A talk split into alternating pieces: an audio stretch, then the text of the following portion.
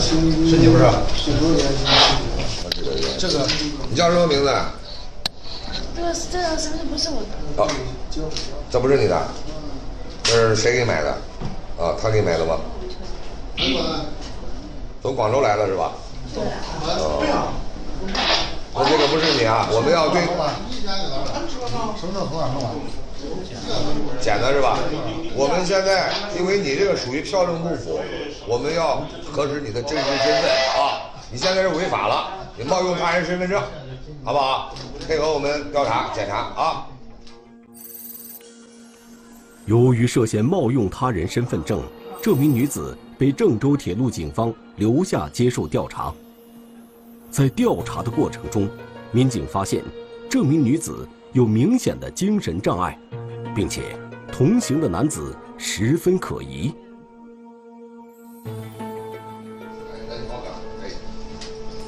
我上着玩了，哎，你说哎，这个男的同行人，他虽然是用的是自己的身份证，但是他不能准确的说出同行人的身份信息，真实的姓名啊，哎，生家是家是哪里的。他并不能说出同行人的身份证。第二个就是说，他的同行人他的精神状况存在着异常，这两个疑点结合在一起之后，我们就感觉这不是一起普通的这个冒用他人身份证的案件。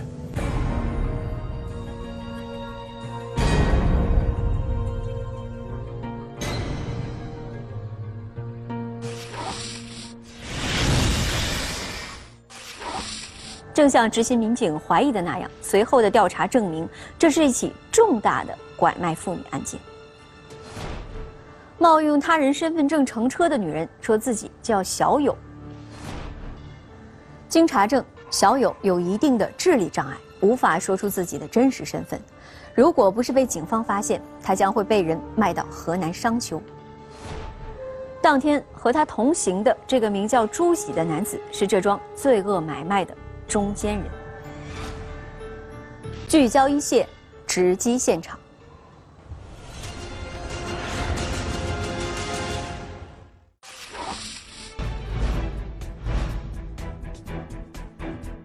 不怀好意，他们游走在黑暗的角落。报警电话暗藏着怎样的玄机？手机里的照片。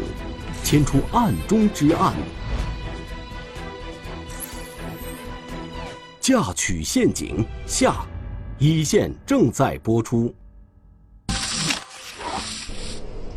你目前在广州都弄个啥？经营啥？不一定啥都干。啥都干，好事坏事都干。但是不偷不抢不贩毒。哦。中介，嗯，中介还是啥？嗯，打零工，嗯，赌钱，赌钱。郑州铁路警方经过调查后发现，朱喜的妹夫顾龙就是这起拐卖妇女案的下线。他妹夫要把这个就是。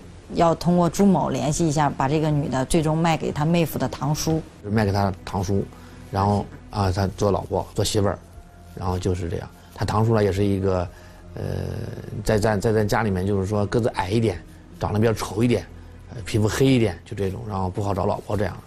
这这是属于这一类的男子。据朱喜交代，准备卖给顾龙的这名女子。是一个叫罗群的人介绍给他的。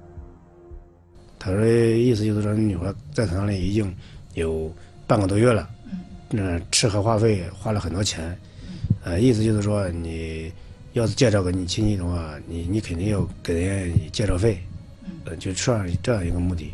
嗯，他你要多少钱？当时说了是三万。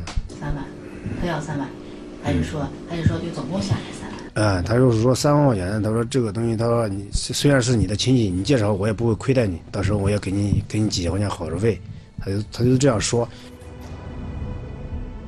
朱熹归案一个多月后，罗群在广州被抓获。罗继春，是不是叫罗继春？是啊。啊，对对。身份证带了没有？带了。嗯，行。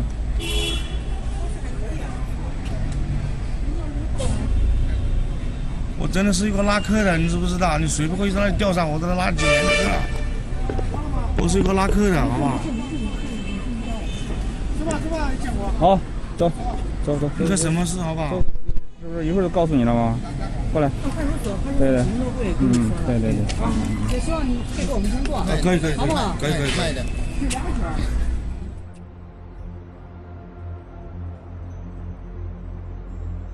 我不认识那个店长宇，你可以当天可以问他，我不认识他呢，他也不认识我。哪个？我说。就那个店长宇吧。哦，郑是吧？啊，我不知道叫他名字，反正那个女的是那个女的，好像肥肥胖胖的。嗯，对啊。就是她。她是他的名字叫什么？你知道吗？我不知道。不知道名字没有？嗯。就是说罗某就是在广州火车站附近，或者是那些劳务劳务那个劳务市场附近，就是得到这个郑某以后，就和他住在一块儿。就是说，他们常活就生活在一起。这个罗某呢，就是感觉，因为一个要么就是感觉到他，呃，生活腻了，嗯，就是说，哎，再一个他们急需要用钱，所以就想办法将那个郑某拐卖掉。然后罗某又跟朱某有一层关系，他们长期在广州附近活动，都比较认识，都是熟人。所以他将郑某交给了朱某，让朱某拐卖掉郑某。警方调查后认定，罗群就是小友被拐案的上线。经过一个多月的追踪调查，小友被拐的上线和下线逐渐被摸清。涉案人员朱喜、罗群以及顾龙相继归案，但受害人小友究竟是谁，却仍然是个谜。因为你现在记不得你的身份证号，嗯也记不得你的家，对啊所以说就是把你这些女孩的照片跟你有些接近的，看你回忆一下哪一个是你。在和小友交流的过程中，办案民警注意到，小友不时会提到广州火车站。我跟你讲，嗯，我在那个广州火车站那时候，我在喝酒的时候，当当时我我喝了酒之前，我喝醉了，我把他撞撞倒了，我说我对不起，我我说那个，我今天我是心情不好，他说你你要不要找工作？小友说，他在广州火车站被一个男人带走了，而这个说法和罗群交代的信息相吻合。他在哪儿找到这个行政的？店长宇啊，他说是，我听他们说是好像在火车站嘛，我我不知道。那么，小友为什么会出现在广州火车站？他是乘车来到这里的，还是就住在附近呢？随即，办案人员一方面联系广州警方协助查询，另一方面在相关数据库中针对失踪人员信息进行比对。终于，一个被曝失踪人员的照片引起办案人员的注意。经过进一步核实，小友就是这名被家人报失踪的人。随即，郑州铁路警方联系了小友的家人。二零一八年三月的一天，小友的妈妈来到郑州铁路公安处。据小友的妈妈说，女儿有精神障碍。你他什么时候走丢的？十二月就是一七年十二月十五号，在哪走丢的？在深圳。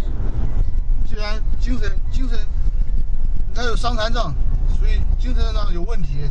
你家长作为他的监护人，又对他有看护的责任，你知道吧？本身你让他让他跑了也是一种失职，明白吗？我知道，就所以，我我睡着了，那谁知道他又要跑了？嗯，他就是老是跑的，老是跑，就是好像自己控制不住，他就又又跑了。他本身精神有问题，你就要是哦，你又我想他跑，跑了我也受累啊，又吃钱亏还吃人亏，我也不想啊，我逼他的，我都眼泪水都流干了。随后，在办案民警的带领下，被临时安置在救助部门的小友，终于见到了自己的妈妈。这谁呀？这谁呀？这谁呀？这是我父母。哎，这是谁？我父母。开心吗？见到你妈妈？妈以后可不敢再跑丢了啊？接你回家啊！好，走走，这电梯在这边。电梯这边。你再你再跑到哪弄来，在家好好待着吧啊！让你妈找你多费多大劲。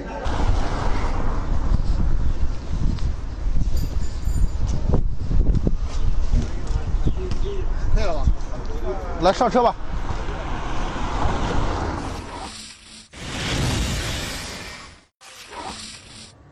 经过多方努力，被拐女子小友终于回到了家人的身边，这让办案民警稍稍松了一口气。然而，在侦查的过程中，办案民警发现朱喜的手机中还有其他女人的照片。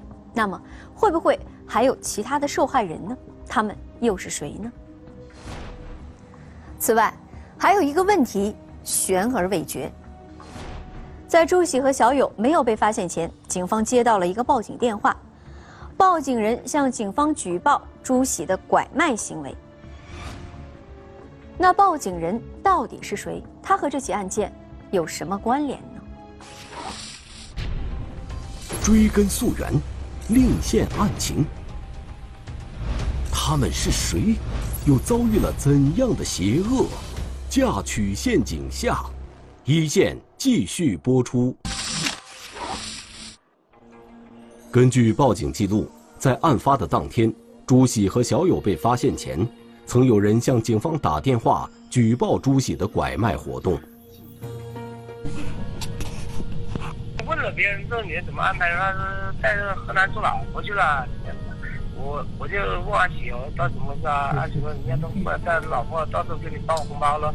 我说我不要这红包，你说不要做这个事，不要做这事。后来真的要做，我肯定要报警了。啊。所以混了你玩不过的，你想搞这个乱七八糟的，混了想玩轻松玩自己的。嗯。轻松抓你的，坐牢的是吧？嗯。听见这个情况是吧？没有，当时候你可以详细问他们，好吧？嗯。那行，那个阿喜，他的真名你也不知道叫啥是吧？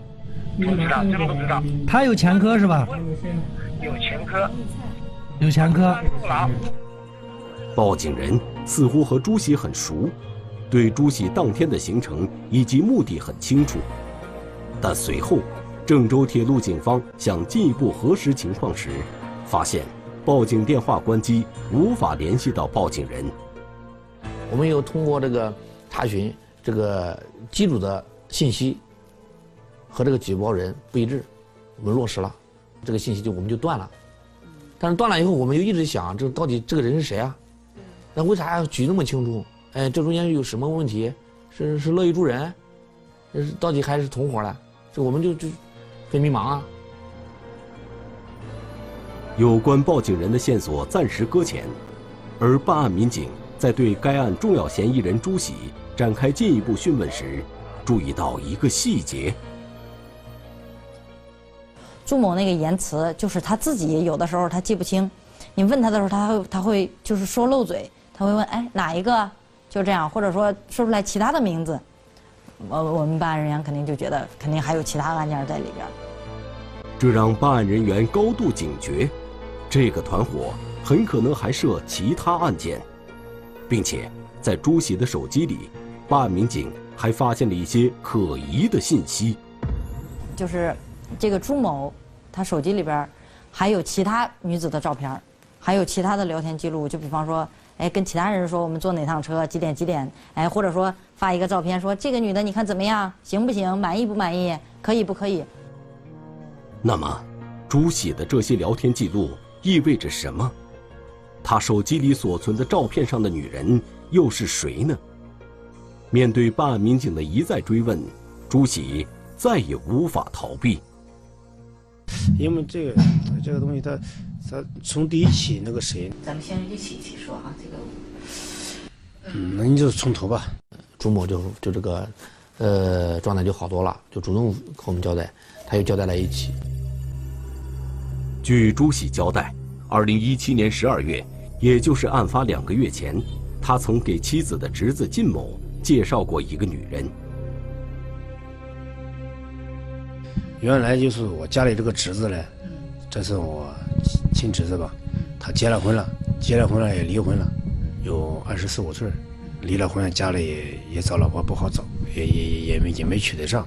这个女的比他还大一点，呃，当时就我用微信拍了一下这个女孩照片，发给我这个侄子他们看了嘛，哎，他们都认为还可以。朱喜说，在他的撮合下，当时双方同意了。目前，那名女子和靳某生活在一起。你这个人我已经给他送完了，他也比较满意。我经常往家打电话问怎么样嘛，是吧？呃，能不能过日子啊？或者是有什么其他的矛盾？呃，他都没有。我也给这个杨艳玲通过电话，呃，当时也没说什么，反正搁家里呃有吃有喝有住的，也不知道他干，也没什么活干。获悉这一信息，郑州铁路警方决定立即采取行动，解救已经被拐卖了两个多月的那名女子。二零一八年三月六日，郑州铁路警方的民警来到山东曹县邵庄镇的一个村子，找到了收买被拐女子的靳某家。看看看看他包里边有啥东西呢？看看看看包里有啥东西。对他来时候背的包是吧？在搁外边，外边刚验好。里还有箱子是吧？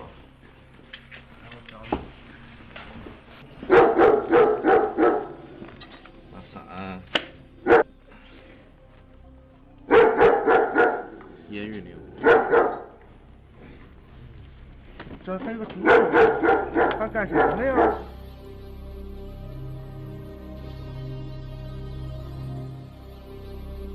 在当地警方的协助下，办案民警将被拐女子带离。我问他饿不饿，他不饿。然后我把面包吃了是吧？你饿不饿就好。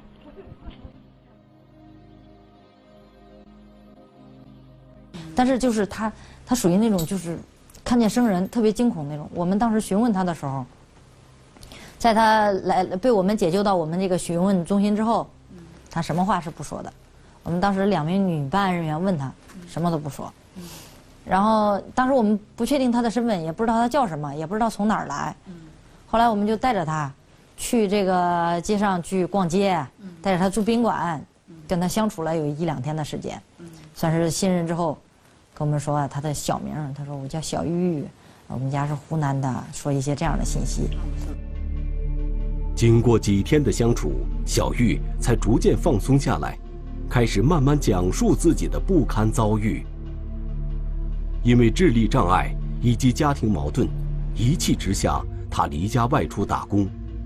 和小友一样，小玉在广州火车站也碰到一个男人，说给他找工作，却被带到了这里，并和一个男人住在了一起。小玉说，那个男人对她很凶。然后来到这边之后，因为这个朱某的这个妻子儿就不是卖给他了嘛，就是这个靳某，然后他对这个严某也打过，也骂过，严某特别害怕他。你你再看看，你再看看，他是不是他是不是你说的那个？他是不是那个你说那个？是不是晚上他到你屋里边去去找你，然后打你拽你的头发？是他。嗯。我们说你愿意在这儿待吗？不愿意。然后我们说我们说那你为什么不走呢？他说那个当时不是那个就是这个收买他这个靳某，就是这个这个他他妻子儿。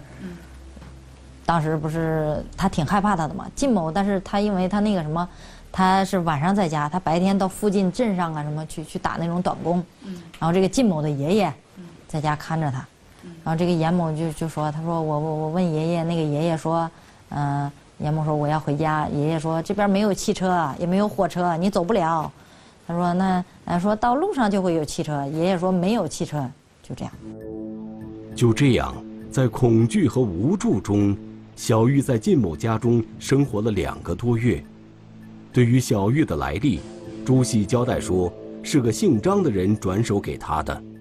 姓张的那个人因为，因为，因为那个时候，这我住的地方租了房子，就通过打麻将认识的。由此，可疑人员张勇浮出了水面。据朱喜交代，二零一七年十一月的一天。张勇主动给他打了一个电话。他说：“老朱，他说你，他说你上一次不是说，他说你家里你有个侄子没有找到对象吗？我说是啊，我怎么了？他说他说我这边有个女孩，他说你，呃，看看呃合适不合适？合适的话跟你侄子介绍介绍。当时我第一反应就是，这个女孩是不是他骗过来的，还是强迫的？我说你有没有强迫人家或者是欺骗人家？他说没有没有，他这个是，呃，完全是他自愿的，他到这里来了，呃，一个朋友。我问他怎么来的，他说是打工，别人呃介绍过来的。张勇所介绍的女子就是小玉。随后，在朱喜的中间作用下，张勇亲自将小玉送到了山东曹县。呃，是张某一个人带着严某，从广州南站坐高铁，然后将那个被拐的女子，呃，交给了这个朱某的一个远方的这个亲戚。据了解，小玉被送到曹县的第二天，朱喜就催促收买方靳某交钱。回广州第二天，呃，这个钱我要给我大舅哥说，我说这个人呢，呃，已经送过去了，你也你们现在就都，啊，女孩也同意，在家里是这样子了。我说这个这个钱，呃，是别人要的，他给了一万一万多吧，嗯，我啊，等于是我我拿了几千块钱嘛。就这样，一桩罪恶的买卖完成了。根据已经掌握的证据，郑州铁路警方决定立即对张勇实施抓捕。但那时，张勇却已经没了踪影。随后，郑州铁路警方将张勇的信息上传网络，进行网上追逃。与此同时，郑州铁路警方又辗转联系到小玉的家人。问，据她家人说，是之前小的时候就是脑子被发烧烧坏了那种。她跟她老公，他俩因为生活矛盾就是生气了，嗯，结果这个严某呢就一怒之下把结婚证给撕掉，嗯，他认为就就这样我就已经离婚了，嗯嗯，他就赶了一趟从他老家湖南衡阳到广州的火车，他去打工了，我就丢了，他家人也报警了，也到处找了，一直找不到。几天后，小玉的妈妈和妹妹前来接小玉回家。这个是谁呀、你认不得？啊，这个，这这是你妈妈。你妈妈过来接你的，跟他们讲啊啊过来吧，跟你妈妈走了，啊！回家了。慢点啊！啊，谢谢，来。不客气啊。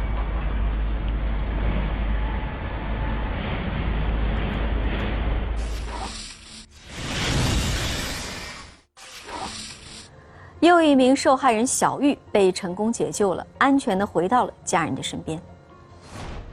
根据被解救的两名受害人的经历，郑州铁路警方判断，在广州火车站附近活跃着一个涉嫌拐卖妇女的团伙。他们选择的下手目标是那些有点智力障碍、不幸走失，或者是在异乡生存困难、不知所措的女子。随着调查的深入，更多的真相被揭开。在小玉被解救了一个月之后，涉嫌拐卖小玉的张勇终于落网了。屡屡作恶，挑战人伦底线，迟到的忏悔，被邪念占据的灵魂能否得以救赎？嫁娶陷阱下，一线继续播出。坐坐坐坐下。在那个广州白云区，那江夏地铁口，我从那过路盘查嘛，呃，警察盘查身份证嘛，我也不知道我被上网了，我也没身份证，他就问你身份证号码，我就把自己身份证号码报给他了嘛。后来他说你是网上在逃，就把我抓了。随即，张勇被移交到郑州铁路警方。而在对张勇展开讯问时，办案人员觉得张勇的声音很是耳熟。就感觉到这个张某的声音特别熟悉，特别熟悉来，我们就就想这个声音在哪听过。后来反复听，跟他说就是询问的时候，听他说话，然后我们又回去比较这个举报这个录音电话，听得特别特别，这两个声音特别像。哎，我们就决定让这个人听一下这个声音，然后让他听那个举报电话那个铃声这个声录音以后，他就说这个电话是我打的。困扰了办案民警两个多月的谜底终于揭开，原来张勇就是那名神秘的报警人。头天晚上可能一两点钟就打过，两点钟打过，后来就早上六点多钟、七点钟，反正四点钟之前都打过，打到广州市幺幺零，广州市幺幺零呢就转到广州南站派出所，呃，车已经开了，你就打打一呃呃终点站哪里你就打哪打商丘幺幺零。张勇说，得知朱喜所乘火车的车次后，他就立即拨打了报警电话。你为什么要举报他呢？这你收人家几万块钱，以这个过过做做生活就不行了。你要收人家三千两千的哦，那种介绍费很正常哦，一下收几万肯定是不行的了。一下收几万，那个概念就不一样了，那就好像也涉嫌那种拐卖那种了，是吧？你是知道拐卖妇女是犯罪的？是啊是啊是啊，所以我就报警了嘛。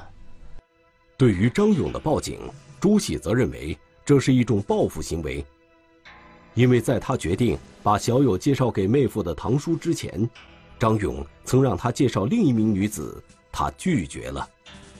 张勇呢那边他就是说，原来有一个一个黑衣的女孩呃，就是说说说到我我这个亲戚这个事但是那那女孩我看我看有点不正常，也说话声音很小，就就像有点傻一样。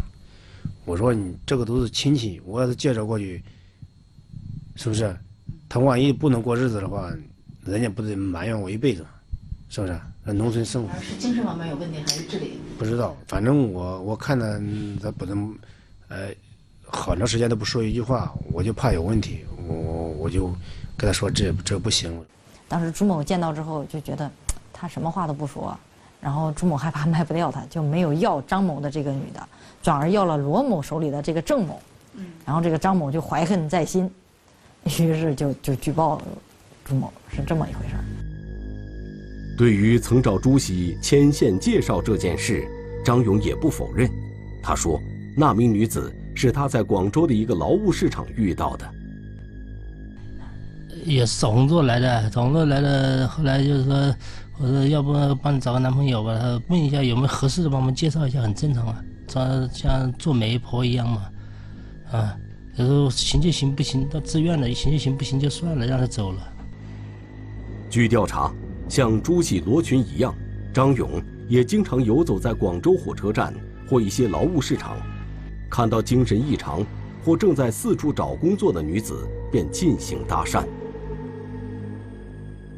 在广州市，以主要是以以这个给就一些陌生的女子介绍工作，还是介绍婆家为主。他是干这一行的，就是和朱某是同行。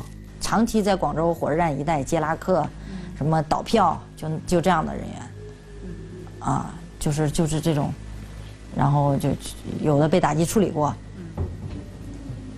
就是他们有的时候在火车站附近。看见这种就是傻点的女的、智障的女的，就就带回家去。据了解，这个团伙中的成员先是各自搜寻目标，以找工作或介绍对象为名，把女子带回住处，再由朱喜负责找寻收买的下线。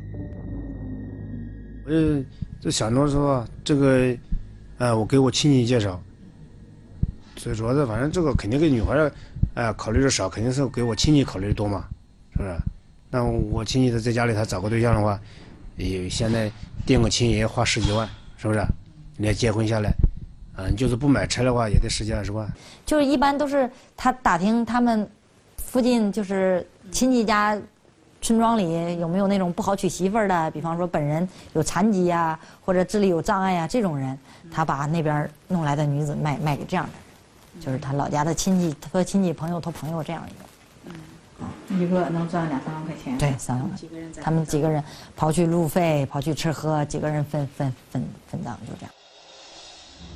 而在调查涉案人员的往来账目时，办案人员发现，在案发的一个月前，朱喜曾转给罗群八千元钱，而经调查，这笔钱与一个叫小敏的女人有关。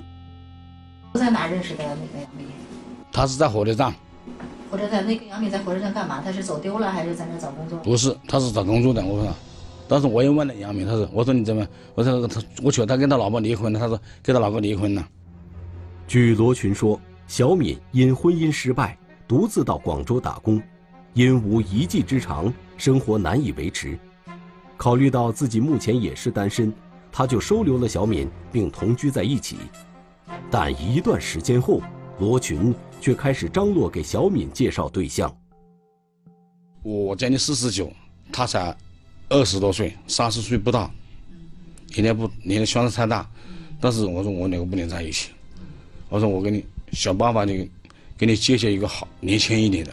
说的是这样，他说你他说你再想想，他说你还有什么亲戚，哎有有合适的。当时就，嗯，提到我这个表侄这个事，刚好我有一个表侄嘛，上秋了嘛。就这样，在罗群和朱喜的劝说下，小敏稀里糊涂的来到朱喜的亲戚王某家。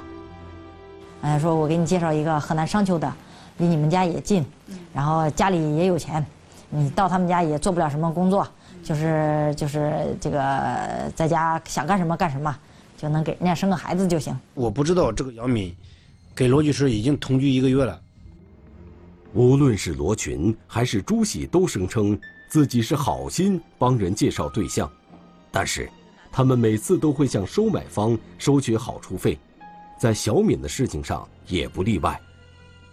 但是我跟杨敏两个相处在这差不多有一个月，我也带她去看病，七七八八。他怎么有病了？他说说他说他这里有对喉管在下面痛，我再去全项检查，啊，总共是花了我八千多块钱。跟你要多少钱？当时他就他就说，他说你上，他说你给你那个侄子介绍三万，那这个也是三万嘛，就是这样说嘛。据查证，朱熹把小敏带到商丘后，收取了侄儿王某三万元的费用，除掉一些花费，朱喜获利九千元，罗群获利八千元。二零一八年三月五日，郑州铁路警方的民警赶到商丘的收买人王某家，发现小敏已于几天前返回自己家中，至此，一起系列的拐卖妇女案件成功告破。犯罪嫌疑人呢是以呃朱某为中心，然后由他联系上家，呃联系下家，然后有这个罗某和这个张某他们两个物色这个需要被拐卖的女子，形成了一个拐卖妇女的犯罪团伙。最终我们将他们打掉。另据了解，本案中收买被拐卖妇女的顾某、靳某、王某等人，因涉嫌收买被拐妇女，也将面临法律的制裁。呃，根据刑法的规定，收买被拐卖的妇女的，呃，这个要判处三年以下有期徒刑、管制或者拘役。呃，在解救呃这个被拐卖的妇女当中，没有阻碍解救的，可以从轻处理。据调查，在这起拐卖案中，嫌疑人通常利用受害人的一些弱点乘虚而入，继而进行加害。